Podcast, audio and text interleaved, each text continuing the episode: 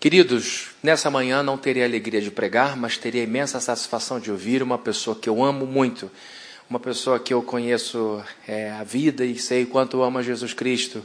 Para quem não conhece, o pregador de hoje é um juiz federal, um escritor com dezenas de livros escritos, mas alguém também que há muitos anos, há muitos anos, dedica grande parte do seu tempo e de seu próprio dinheiro à causa dos pobres e dos negros alguém que tem militado a favor do, dos menos favorecidos e que tem, por isso, é, sido muito respeitado e amado por onde tem ido, porque tem visto que, mesmo não sendo obrigado, ele se sente assim por causa do temor que tem a Deus, do entendimento que tem do cristianismo. Então, é, quero chamar aqui meu irmão querido, Dr. William Douglas. Vamos recebê-lo com aplauso, ele merece. Já falei às nove, falo de novo. É uma alegria, é um homem singelo, de coração simples, que ama Jesus. Eu espero que Deus te use muito. Qualquer coisa, o copinho está aqui, tá bom? Pode segurar que ele vai te abençoar. Legal, valeu. Bom dia, bom dia, bom dia, bom dia. Uma satisfação estar aqui mais uma vez. Bom dia a todos. Quero começar mencionando a questão da construção. É, tudo na vida a gente tem que fazer é, um, aos poucos, é como diz um ditado africano, como se come um elefante, um, um pedaço de cada vez, um bife de cada vez. Então, o nosso próximo desafio é a fundação e vamos trabalhar. Vamos trabalhar para fazer uma bela igreja. Deus sempre deu o melhor para a gente e, eu acho que a gente deve dar o melhor para Ele. Eu me lembro da, e quem quiser ler sobre isso, está em 1 Crônicas, capítulo 21. O nosso fantástico Davi, um homem segundo o coração de Deus, ele, pela arrogância, ele, em vez de confiar em Deus, ele começou a contar com o seu exército. Deus nunca precisou de muitos soldados para vencer a batalha, bastava soldados que estivessem nas mãos dele. E essa arrogância foi punida, e quando foi para resolver, Deus fala para ele construir um altar em tal lugar. Ele vai no lugar e ele diz para o dono da terra, dizendo: Olha, eu quero é, construir uma uma, um altar aqui para Deus e quanto que é esse terreno? E ele, o dono diz assim, não é seu. Virou para o rei e falou, não é seu. E ele disse, não, eu vou te pagar porque eu não quero dar a Deus algo que não me custe nada. Então é muito importante você que está aqui, pessoal que está assistindo também, ter essa consciência. A gente, tudo que a gente faz aqui é voluntário. A gente está aqui dentro porque quer, a gente dá dízimo e oferta porque quer, a gente constrói a igreja porque quer. Se você não sente no seu coração a alegria de dar, eu falei agora há pouco, quando eu entrei aqui nesse templo aqui a primeira vez, eu comecei a chorar, tão bonito que tinha ficado, e eu falei assim, cara, pô, tá muito bonito, Deus merece, e eu tive a oportunidade de participar disso. Isso aqui tem, tem um pouco de mim aqui dentro, né?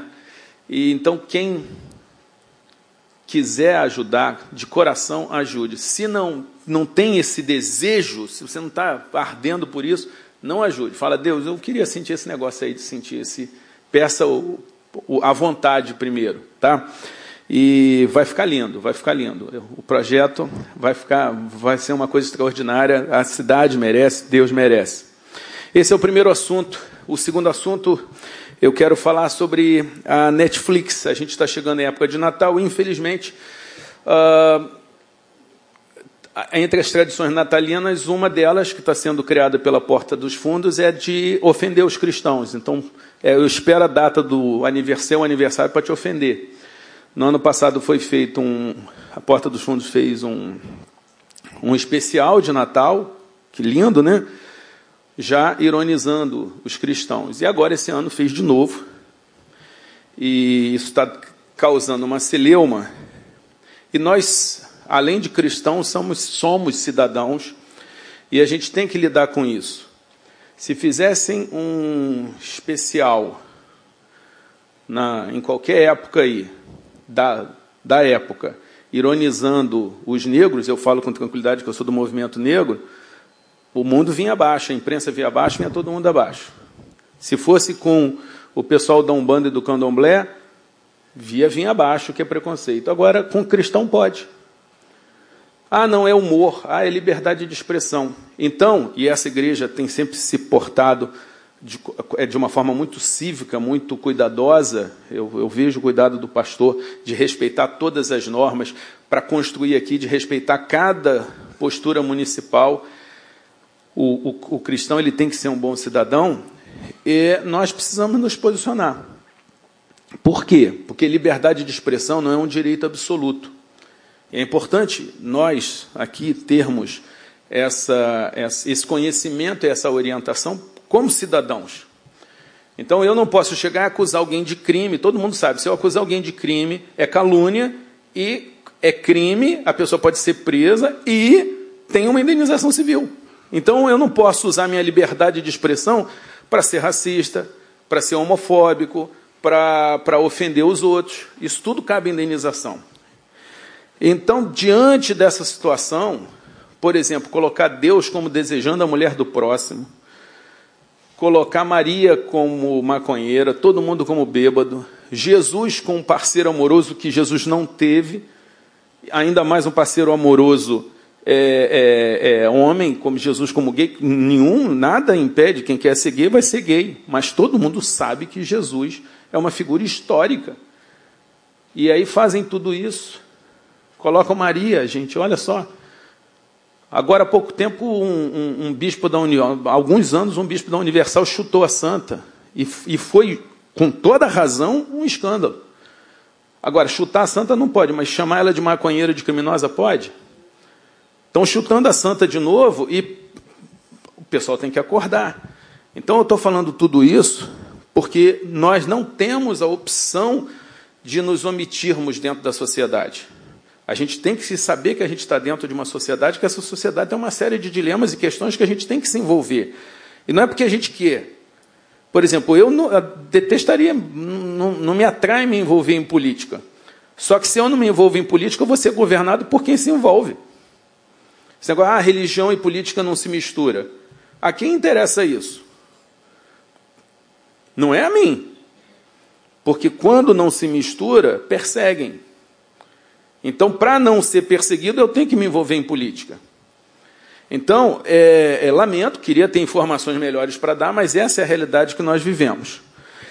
E aí, como que nós, cristãos, devemos nos portar quando um grupo é humorista, e o humor é algo que deve. O humor serve para satirizar, para criticar, mas o humor é para alegrar as pessoas.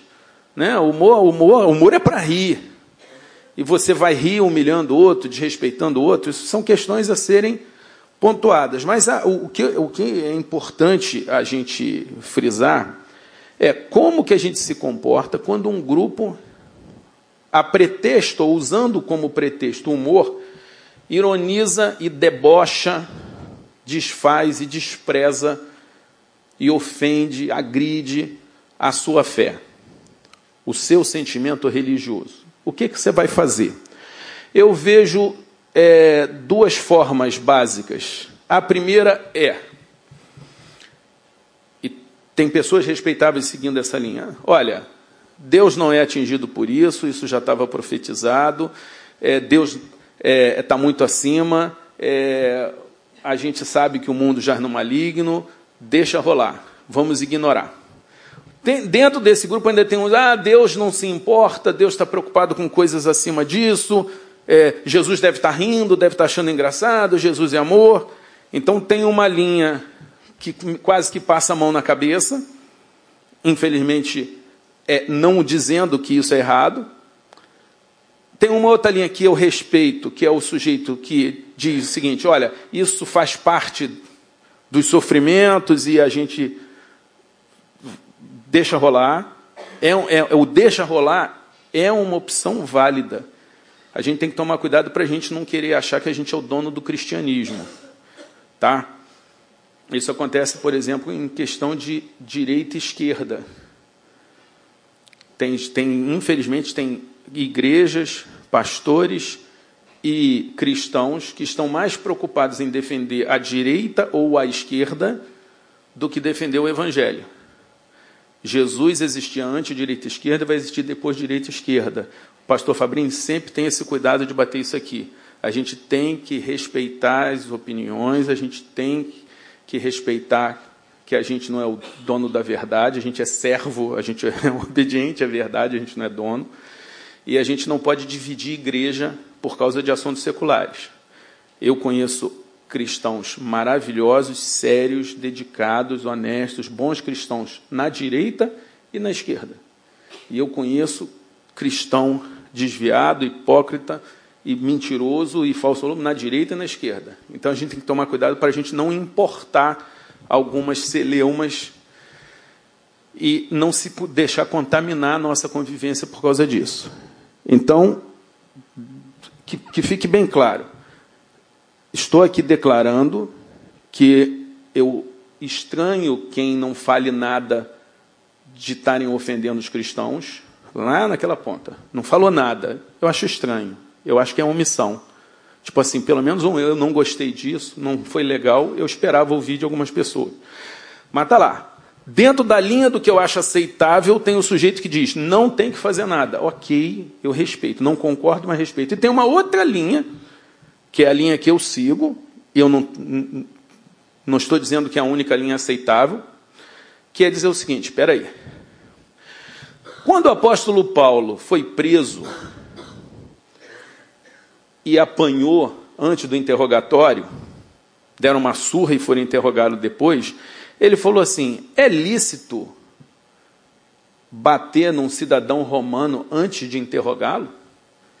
E aí os soldados ficaram apavorados, chamaram o comandante, o comandante ficou apavorado, porque aquele cara ali que tinham batido era um cidadão romano e isso ia dar problema. Eu sonho com um dia em que o sujeito vai falar, eu sou cidadão brasileiro, e isso cause temor nas autoridades. Tipo, não, tem que respeitar porque é um cidadão brasileiro. Está precisando de atendimento médico? Olha, é um cidadão brasileiro, tem que ter atendimento. Está precisando de justiça, está precisando de segurança? Não, é um cidadão brasileiro. Eu, to, eu torço por isso, eu trabalho por isso. Mas o que eu quero deixar claro para vocês é que o Paulo, ele usou os seus direitos de cidadão. Ele não argumentou com a fé. Ele poderia muito bem chegar, não, estou apanhando a serviço de Jesus e ficar calado, apanhar calado. O Paulo não fez isso. O que eu quero colocar é que reagir a isso também é cristão. Não reagir é cristão, por mais que eu discorde, eu não vou dizer que não é cristão o cara ficar quieto, mas eu vou respeitar. Tipo assim, é errado, mas eu não vou fazer nada. O que eu estranho é o cara que diz que não é errado. Isso eu estranho. Mas o cara que diz, olha, é errado, mas eu não vou fazer nada, é uma opção. Outra opção, eu como cidadão, eu vou usar os meus direitos de cidadão como, como Paulo usou. E aí, como cidadão, aí a gente tem que conversar. E eu queria que vocês. É, é, o primeiro argumento. Ah, não gosta é só não assistir. Eu, esse argumento está rolando aí. Mas peraí, então se tiver, tiver um filme com estupro, com racismo, com homofobia, a gente vai falar quem não gosta não assista? É isso? Então, esse argumento de não gosta, não assiste, vale para coisa de mau gosto. Mas para crime, não. Crime você não, é, não, é, não fala, não gosta, não assiste. Então, se tem um filme, por exemplo, eu não gosto de filme de terror, eu não assisto. Mas fazer filme de terror não é crime. Então, eu só não assisto. Agora, filme com homem batendo em mulher, com, com, com gay sendo vítima de discriminação, com, com negro sendo vítima. Isso é crime, eu vou me meter. Eu tenho que me meter. E não é como o juiz, não é o juiz, é o cidadão. Eu, como cidadão, eu posso falar, não, peraí, isso é crime. É outra coisa. Ah, o Porchat, Fábio Porchat, deu uma declaração quando estava tendo as críticas, diz assim: Gente, deixa que eu me resolvo com Deus, a gente está de boas.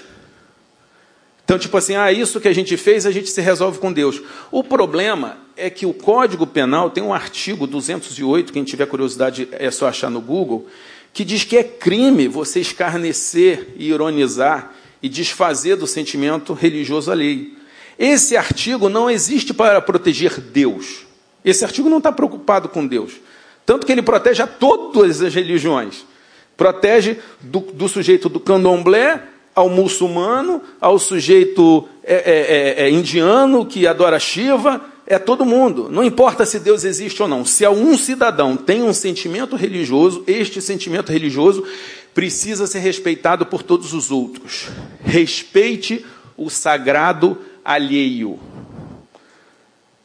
Então, ele tem um problema para resolver com Deus, é problema dele com Deus. Mas ele não pode desrespeitar o sentimento religioso, nem meu cristão, nem de A, nem de B, nem de C, nem do cara do, do Corão, do que for. O bem jurídico tutelado não é Deus, é o cidadão. Agora é interessante quando a gente fala isso, surge a busca, as pessoas vão querer coerência. Quando eu comecei a bater e a reclamar, então veja, o que, que eu sugiro? Eu sugiro que você assine a petição, que eles ironizaram que só tinha 300 mil, que iam fazer piadas mais pesadas para ver se mobilizava os cristãos. Então você vê o nível da agressividade e já está em 1 milhão e 600. Eu acho que todos vocês deviam trabalhar para assinar, para pelo menos dizer que a gente não gostou. Para o Netflix, para todo mundo saber que a gente não gostou.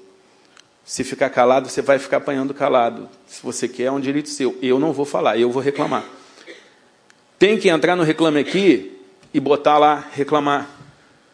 Estão sendo preparadas ações por advogados, que é quem prepara ação, eu não preparo ação, mas eu procurei um advogado e falei assim: olha, eu fui ofendido no meu sentimento religioso. Você, por favor, estude que eu vou pedir indenização. Não quero dinheiro, vou, vou direcionar a indenização para alguma instituição de caridade. Mas vamos usar o direito, né? O Estado não é laico? vamos usar o Estado laico, ué. Eu não cancelei o Netflix, mas estou lá botando nota mínima. E eu estou sugerindo a todos os que eu posso, que digo o seguinte: olha, vamos respeitar o sagrado alheio. E aí, quando eu faço isso, as pessoas falam, mas vem cá, e quando são os terreiros de macumba sendo invadidos por traficantes evangélicos, você não fala nada, né? E aí, com muito triste pelo fato, mas com muita alegria eu falei, olha, vai no dia tal do tal e que você vai ver que eu falei disso. Vai no dia tal do tal que eu falei disso. Olha, eu falei já em três vezes para a frente parlamentar evangélica e todas as três vezes a gente falou isso. Olha, eu já tive duas vezes no Ministério Público pedindo a criação de uma força-tarefa federal para combater isso, porque pastor evangélico que se apresenta como pastor e que faz bonde de Jesus junto com traficante não é cristão, não é de Jesus, é bandido, é criminoso, tem que ser preso e processado. Eu não tenho nada a ver com Umbanda, eu não sou de Umbanda.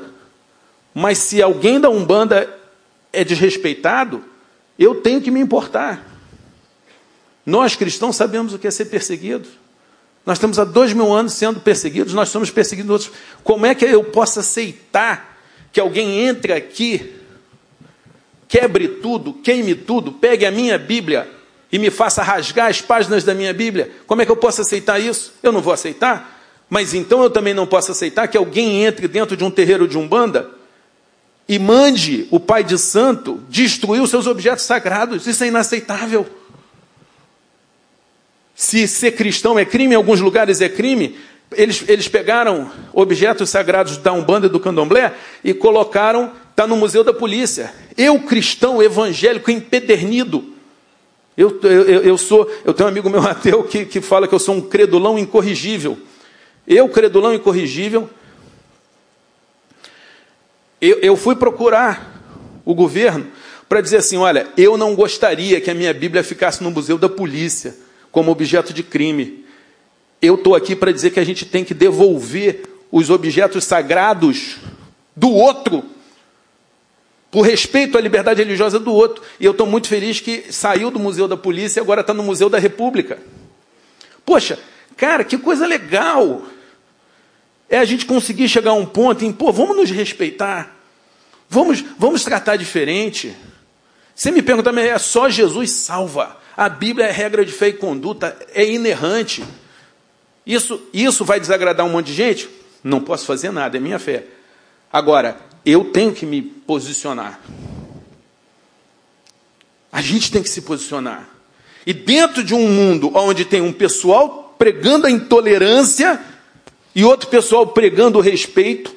O que o Porta dos Fundos faz, o que o Netflix faz, é intolerância, é piorar o país. E a gente tem que se manifestar sim como cidadão. Mas, terminando essa parte, se você acha que deve sofrer em silêncio, eu respeito a sua opinião.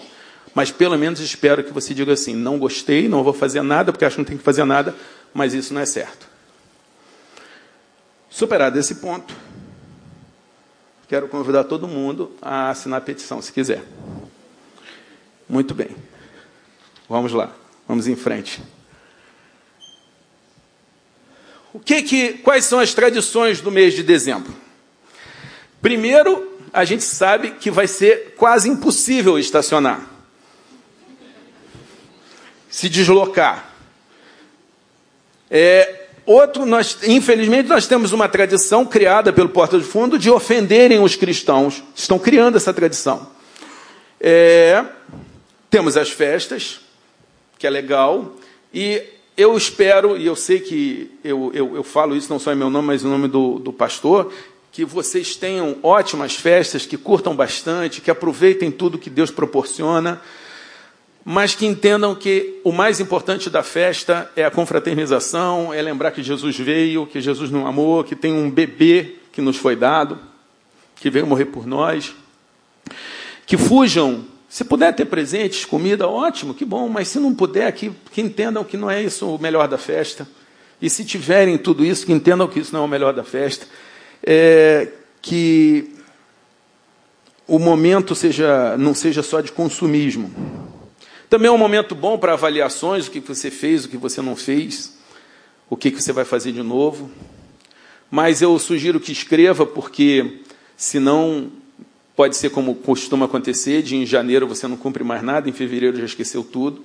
Então todas as propostas para o ano novo eu sugiro, é só uma sugestão, não é uma ordem bíblica, que você escreva no papel e reveja periodicamente, pelo menos uma vez por mês. E faz parte as previsões. É natural do ser humano querer saber o futuro. Agora, o ser humano é um, é um ser tão esquisito que ele quer e não quer. Por exemplo, quem aqui gostaria de saber qual é o, o dia que vai morrer, o dia da sua morte? Levanta a mão. Tá, vocês viram. Quem aqui prefere não saber? Levanta a mão. Olha só que interessante.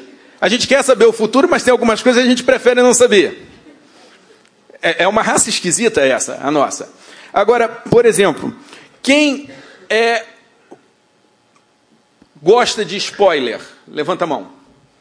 O que, é spoiler? Spoiler é quando o cara te conta o que, vai acontecer no filme. Quem... Não, eu gosto do spoiler. Quem gosta de spoiler? Tá, e quem não gosta de spoiler? Levanta a mão. Por quê? Porque a graça do filme é te surpreender. Então a gente é tão louco que a gente quer saber o futuro, o cara procura cartomante, a bola de cristal, o, ou Sócrates, o filósofo Sócrates procurou a pitonisa no oráculo de Delfos. Se você vai estudar a história, você vai ver que ao longo de toda a história os governantes procuram as pessoas. Vocês vão ver agora na televisão, o Fantástico vai chamar um monte de religiosos diferentes para ver as previsões para 2020. Eu gostaria que chamasse um evangélico porque eu, eu teria lá, por exemplo, o pai William, né? Pai William de Jesus, eu tenho, eu posso ir lá e fazer algumas previsões para 2020 também. Isso é natural. Vocês gostaram, né? Vocês acharam? Tem gente rindo até agora. Gente, eu sou o pai William. Eu tenho três filhos maravilhosos. Vamos lá.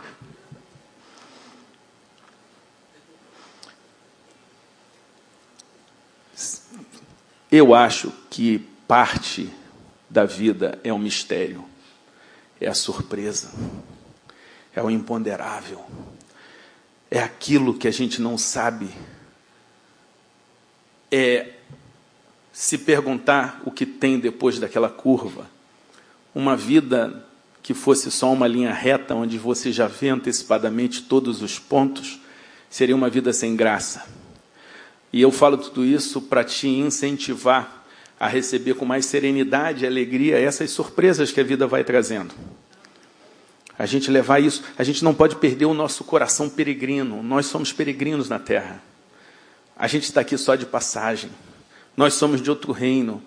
E essa percepção e essa consciência vai nos tornar muito mais leves na caminhada.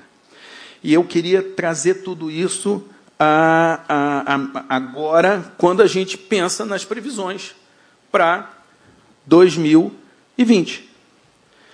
Previsões não astrológicas. As astrológicas você pode achar no mapa astral, no, em, em vários outros lugares. Mas, cabe dizer que se você quer seguir esse livro, é uma opção sua, ninguém é obrigado a seguir esse livro, mas se você quer seguir esse livro, esse livro lhe orienta, dizendo o seguinte: quando vocês entrarem na terra que o Senhor te deu, essa, não imitem as coisas repugnantes que lá fazem. Deus fala: olha, você não tem que imitar as coisas feias que os outros fazem. Não é porque todo mundo faz que você vai fazer. Não é porque todo mundo está postando nude que você vai postar nude. Não é porque está todo mundo se embebedando que você vai se embebedar. Não é porque está todo mundo tendo um monte de parceiro sexual que você vai ter um monte de parceiro sexual. Se você quiser seguir esse livro. Se quiser, boa sorte. É um direito seu. Diz mais: não permitam que se achem de você alguém que queime o filho em sacrifício. Neste país, crianças são queimadas em sacrifício. Neste país, nós temos, além de, de criança sendo morta em feitiçaria, nós temos também pedofilia, nós temos também assassinato de crianças indígenas. E o Ministério Público não faz nada. Então, Vamos lá, continua. Não haja entre você quem pratique adivinhação, ou que se dedique à magia, ou que faça presságios, ou que pratique a feitiçaria, ou faça encantamento, faça simpatia. Porque isso causa repugnância ao Senhor. Então vamos lá. A Bíblia diz que eu não posso participar de feitiçaria. Eu vou num encontro interreligioso, tem a feiticeira lá. Eu cumprimento a feiticeira, trato bem a feiticeira, oro pela feiticeira, converso com a feiticeira, porque a Bíblia fala que eu tenho que conversar com todo mundo, mas eu não pratico feitiçaria. Você, se quiser seguir esse livro, você não tem que ficar querendo saber do seu mapa astral. O seu mapa está aqui. O mapa que a gente segue é esse aqui, não é o mapa astral. Com todo respeito a quem segue o mapa astral. Eu não sigo. Direito meu. Artigo 18 da Declaração Universal dos Direitos Humanos.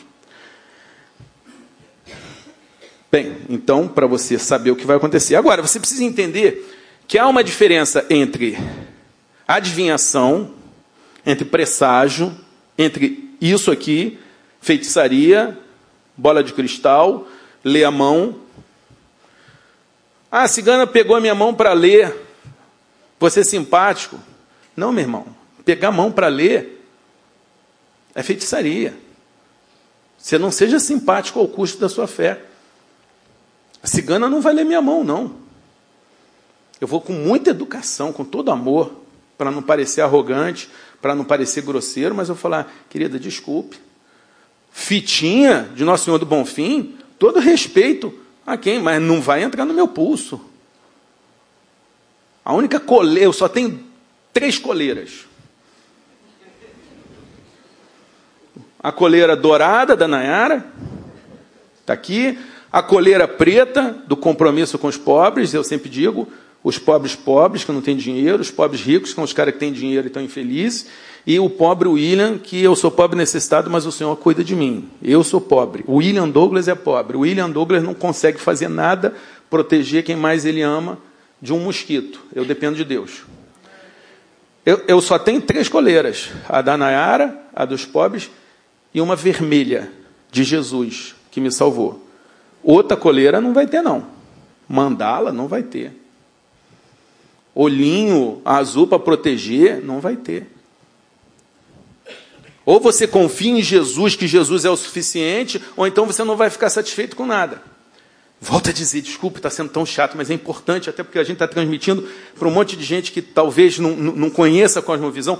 Tudo isso é opcional e eu estou falando para quem optou. Para quem não optou, viva a sua vida da melhor forma possível. Muito bem. Profecia. Uma coisa é presságio, outra coisa é profecia. Profecia é quando Deus, diretamente ou através de algum dos seus. Desculpe. É, Deus fala o futuro, ou fala diretamente o futuro, ou ele fala através da profecia usando algum servo seu. E aí, veja, se você vai estudar a história, nada mais irrazoável de um povo que perde uma guerra, espalhado pela face da terra, esse povo conseguir voltar para o seu país e reconstruir o seu país. E a Bíblia previu que o povo de Israel ia ser espalhado e ia voltar. E não só previu isso, como previu quanto tempo ia levar em 70 anos. E que ia ser espalhado de novo e que ia se juntar. A Bíblia está tudo previsto. Todo mundo que é crucificado quebram as pernas. A Bíblia diz, diz lá em Salmo, Salmo 22, ela já disse que Jesus ia ser crucificado e que não iam quebrar as pernas dele. Então, são sinais muito claros, são documentais, não é uma questão de fé. Você pega um documento histórico dizendo: olha, o povo de Israel vai ser levado para a Babilônia e vai voltar depois de 70 anos. E você corre na história, então você pegou um documento anterior a tudo isso, dizendo o que ia acontecer, e você vê que aconteceu. São evidências muito claras de que existe um Deus que sabe o futuro. Deus sabe o futuro. E esse Deus que sabe o futuro nos alerta de algumas coisas. Ele alerta, por exemplo, o seguinte: fiquem atentos, porque vocês serão entregues aos tribunais e açoitados.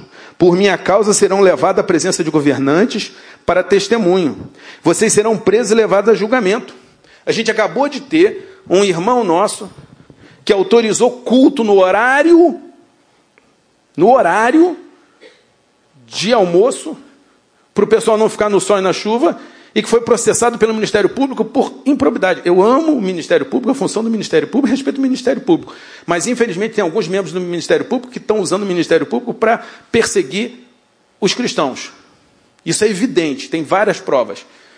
E esse sujeito respondeu improbidade administrativa. Eu fui para o jornal o Globo, bati, os procuradores me responderam, no, deu bastante confusão. Mas ganhamos.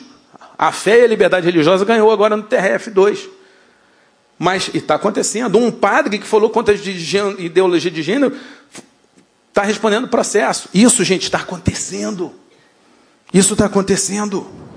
O que, que mais diz a Bíblia sobre como serão os últimos tempos?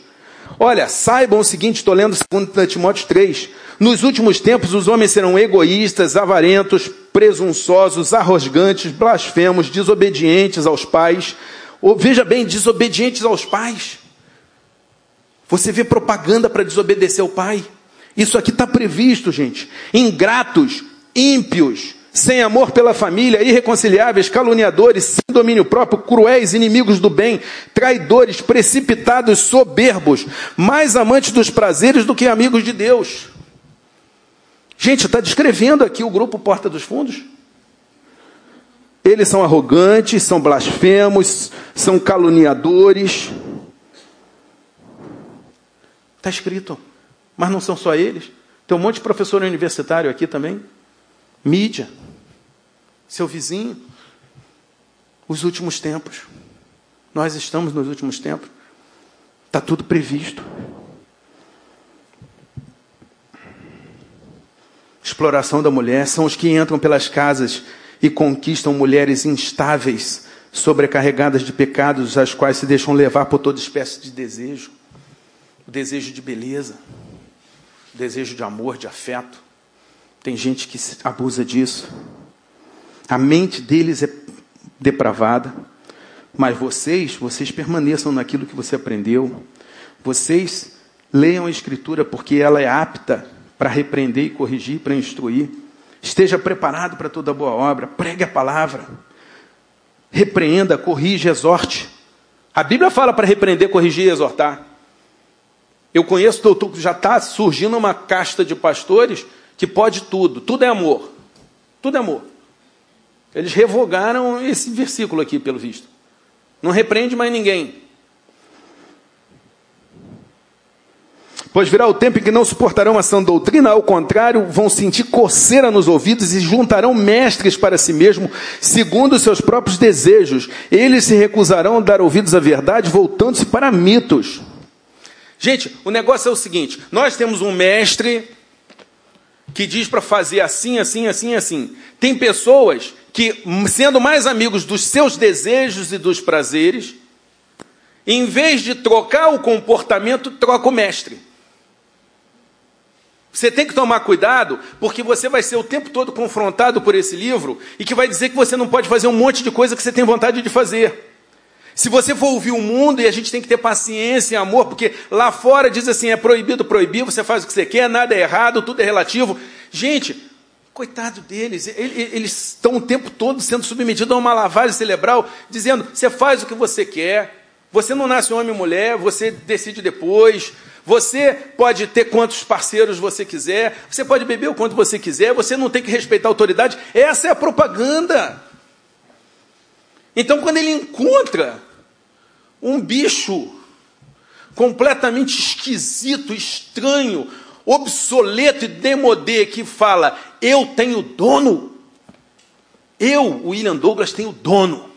Eu, William Douglas, sou escravo. Eu não tenho controle sobre a minha vida. Eu não posso fazer um monte de coisa que eu morro de vontade de fazer. Porque eu tenho dono. E quando eu caio, esse dono me ama, me perdoa e fala: William, tenta de novo. William, eu vou apostar em você de novo. 70 vezes 7, William, eu não vou desistir de você. Mas a gente tem que saber que está errado. Errado é errado. O errado é errado mesmo que todo mundo esteja fazendo, e o certo é certo mesmo que ninguém esteja fazendo. Então, essa, só que essa nossa estupidez, esse nosso miopia, essa nossa canhestice, sabe o que, que é?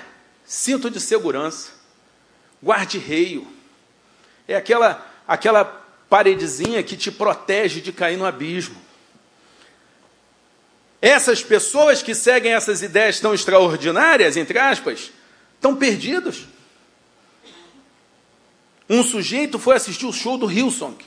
Ele falou: Olha, esse é um Brasil que eu não conhecia. Um monte de jovens, sem lixo no chão, ninguém bêbado, sem nenhuma briga, e eles estavam se divertindo. Eles estavam curtindo. Eles estavam se amarrando. Algum acidente ali? A palavra tem poder. Você tira o. Tenta de novo quando esfriar. Vamos lá. Onde que eu estava? Wilson, obrigado. E ele falou assim, cara, que coisa diferente. E ele disse: Eu não sou evangélico, mas eu vi que tem alguma coisa de diferente. Muito bem. O que, que a Bíblia fala para a gente fazer?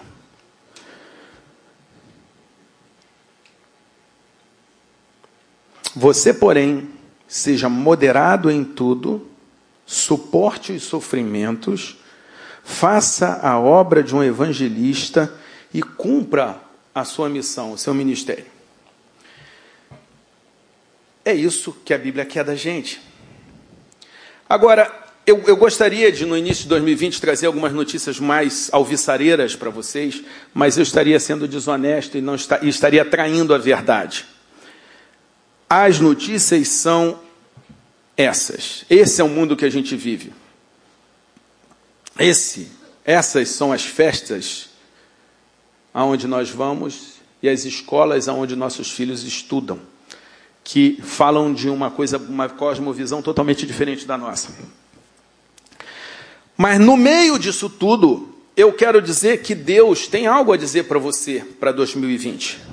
Deus diz o seguinte, Josué capítulo 1, a partir do verso 6: Seja forte e corajoso, porque você vai tomar posse dessa terra. Você vai ter seu lugar aqui. Seja forte e corajoso. Apenas, olha só, seja forte e corajoso, mas tenha o cuidado de cumprir a, a lei, não se desvie para a direita nem nem para a esquerda, que você vai ser bem sucedido. Deus diz: Olha, você, se seguir a minha palavra, vai ser bem sucedido nesta terra onde eu te coloquei. Ele diz: medite nesse livro de dia e de noite, não é de vez em quando, não é por sorteio, não é só quando está com problema. Medite nesse livro, então você prosperará e terá sucesso em tudo o que fizer. Essa é a minha ordem. Seja forte e corajoso, não tenha medo nem desanime, pois o Senhor seu Deus estará com você por onde você andar. 2020, o Senhor estará com você por onde você andar. Está prometido. Está prometido por quem promete e cumpre. Deus não é homem para que minta, nem filho do homem para que se arrependa. Ele disse: Olha, o negócio vai ficar feio, mas eu estou contigo mas você não vai sozinho. Olha que coisa fantástica, nesse mesmo momento histórico, eles estão cruzando o rio e entrando na terra prometida, e Deus manda: olha, leva a arca. E o que, que tinha na arca? As tábuas da lei. Então a arca, você pode entender muito bem a lei de Deus. E ele fala: vai com a lei de Deus na frente e um quilômetro atrás. Entenda que tem que ter uma reverência, tem uma distância. Esse livro está muito acima do que a gente pode entender. Mas ele fala assim: olha, tenham cuidado de ficar um quilômetro atrás dela. Não se aproximem demais. Assim vocês saberão por onde ir, pois nunca passaram por este caminho.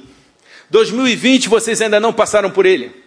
Vocês nunca passaram por esse caminho, mas Deus diz para você: olha, nesse caminho que você nunca passou, que você não sabe o que vai ter depois da curva, você não sabe as surpresas, você Segue a palavra, porque a palavra vai te dar segurança para você saber. É luz para o meu caminho.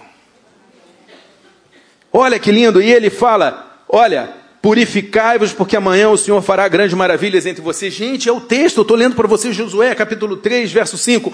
Purifique-se, porque amanhã. Bota para contar o tempo ali. Purifique-se, porque amanhã. É, parou ali. Bota para mim, por favor. Purifique-se, porque amanhã Deus fará maravilhas. Deus não está mandando você fazer oferendas, Deus não está mandando você fazer é, é, é, é previsões, Deus está dizendo: você vai para um caminho novo que você nunca andou e eu vou fazer o seguinte: eu vou fazer maravilha. O que, que você tem que fazer? Se purifica, abandona o pecado, lê a palavra, medita na palavra e deixa o resto comigo, porque eu estou contigo. Então nós não estamos sozinhos, Deus está conosco. Mas eu vou passar um vídeo muito rápido para vocês que vai ajudar a nossa conversa aqui. A arte, o cinema, o cinema tem muito a assinar. Quem já assistiu Mais Que Vencedores? Levanta a mão. Quem não assistiu? Levanta. Gente, você tem que assistir o filme Mais Que Vencedores. É um filme cristão. Mas vamos lá, vamos, vamos ver outro filme aí que não é cristão, mas que vai ser útil.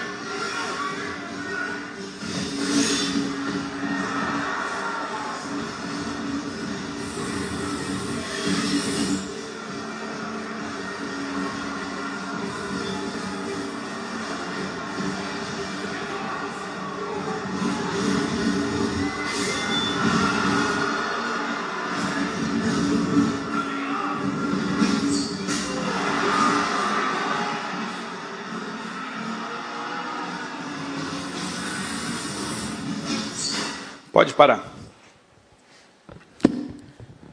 Nós não sabemos o que vai vir em 2020, mas nós teremos muito mais chances de nos sairmos bem e sobrevivermos se ficarmos juntos. Essa parte desse filme é muito legal, sabe por quê? Me dá o meu tempo aí. É, essa parte do filme é muito legal, porque é exatamente isso. Se você acha que, como desigrejado, você vai suportar a arena, irmão, não vai não. Você que é casado, se você acha que você, casado ou casada, ficando longe do seu marido, sem chegar a um acordo com eles, sem um ajudar o outro, pô, vai ficar mais difícil. O que, que a Bíblia fala? Eclesiastes diz que é melhor serem dois do que um, porque quando um cai, o outro ajuda a levantar. Quem cai sem ter quem o ajude está em sérios apuros.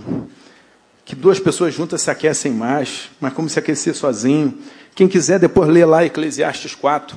O que eu estou querendo dizer para você é que está na hora da gente é, olhar, olha só, a gente não sabe o que está vindo por aí, mas a gente sabe que se a gente ficar junto com Deus, com a nossa família, com o nosso cônjuge, com a nossa igreja, com as pessoas que, que, que têm a mesma cosmovisão, você tem que tomar muito cuidado.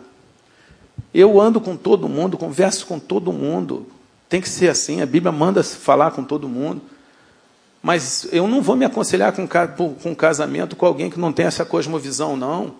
Que quando eu tiver com um problema com a área, ele vai falar: não, sai com uma garota de programa, dá uma relaxada. Se ele quer fazer isso, ok, é a vida dele, ele é dono do nariz dele. Mas ele não é conselheiro para mim. Você tem que tomar cuidado, meu irmão. Se você quer ser cristão, não se aconselha nem com William, nem com Fabrini, nem com Billy Graham, nem com ninguém. Eu estou tendo um derrame ou apagou a luz?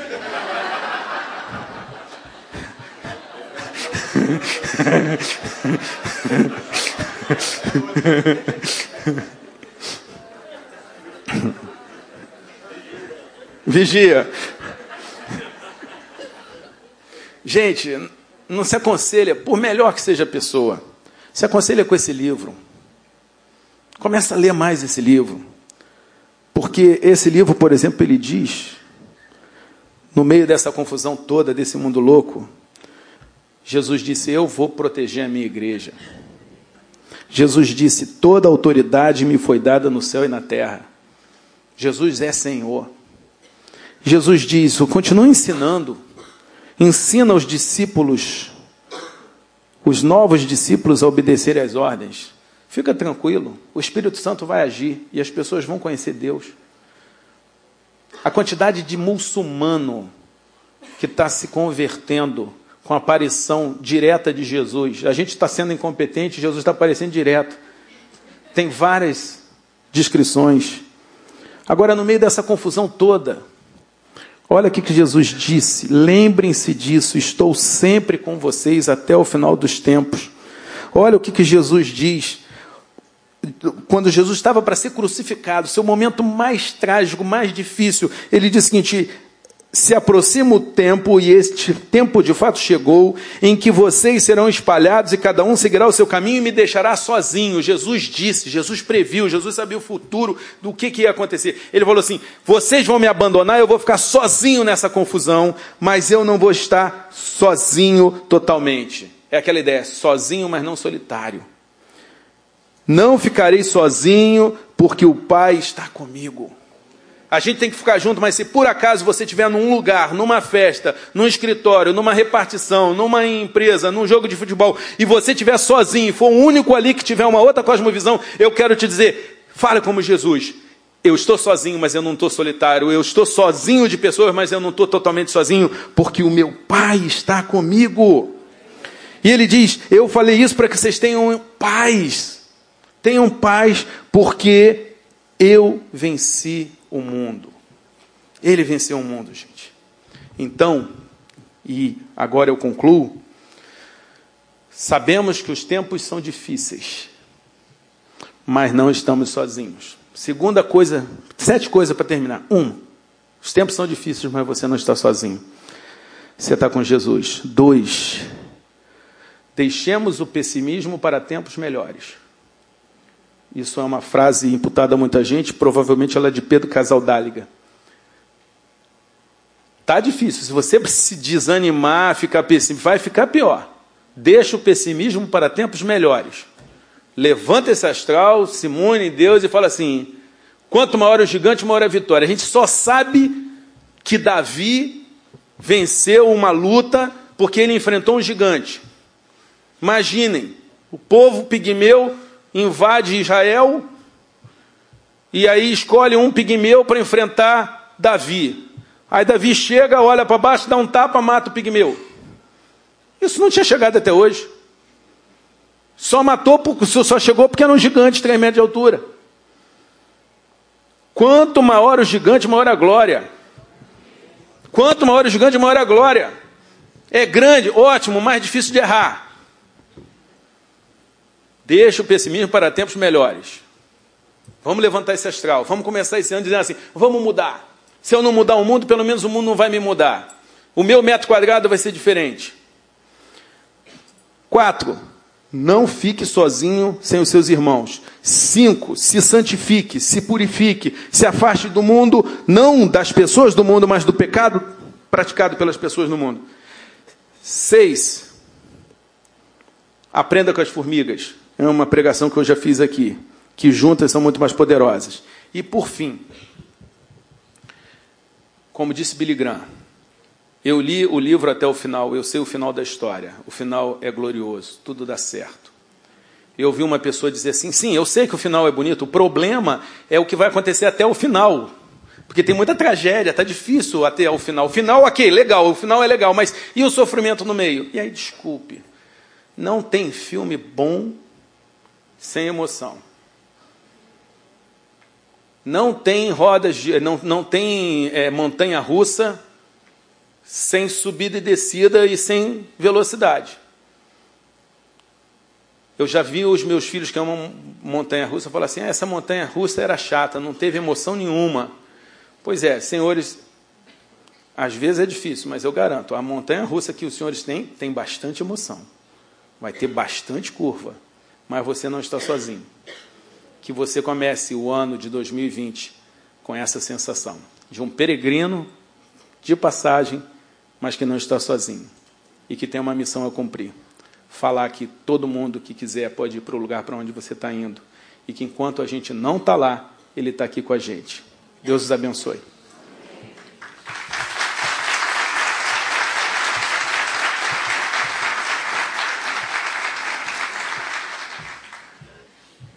Queridos, vamos terminar agradecidos a Deus por essa palavra que nos inspira para o próximo ano. Como o Dr. William falou no culto das nove, 2020 é terra não pisada, não conhecida por nós, mas é uma terra conhecida por Deus. Então vamos com confiança, com os olhos abertos, com o peito cheio, com a cabeça erguida, crendo que o Senhor já preparou para nós o melhor ano da nossa vida. A nossa vida está nas mãos desse Deus. Vamos ficar de pé. Muito obrigado, doutor William. Uma benção ter você aqui, com a Nayara, com a família toda, a Fernanda, com os meninos. Uma alegria. Vamos orar, queridos. Senhor, muito obrigado por esse momento maravilhoso de uma palavra inspiradora. Ajuda-nos a nos portarmos nesse mundo como aqueles que sabem como a história termina, como aqueles que conhecem o autor da história, o dono de todas as coisas, e que assim a gente possa entrar em 2020 com a confiança de que este ano está nas mãos de Deus e que será com certeza o melhor ano das nossas vidas. Que o Senhor nos ajude a ver assim, dessa maneira, sob a tua ótica, e que a gente se apegue à tua palavra, e que a gente obedeça a sua palavra, e que a sua palavra seja a maior joia, a maior preciosidade da nossa vida. Que o Senhor abençoe o Dr. William, que ele seja um homem muito rico da tua presença, do teu espírito, da tua unção. Leve a ele aos quatro cantos desse país para pregar a sua palavra, para fazer justiça. Continue honrando a vara em que ele é titular, continue sendo a com maior desempenho. Isso glorifica o seu nome. Que o Senhor o abençoe como pai, como marido. E que o Senhor dê, ó Deus, a todos nós a alegria de ver o teu nome sendo exaltado através das nossas vidas. Que a graça de nosso Senhor Jesus Cristo, o amor de Deus, o nosso Pai, e a comunhão e consolação do Espírito Santo estejam com todos aqui presentes, desde hoje e para todos sempre. Amém. Olha, leva para tomar com o seu almoço, copinho. Põe o teu coração na obra. Vamos juntos construir essa igreja linda. Deus te abençoe muito.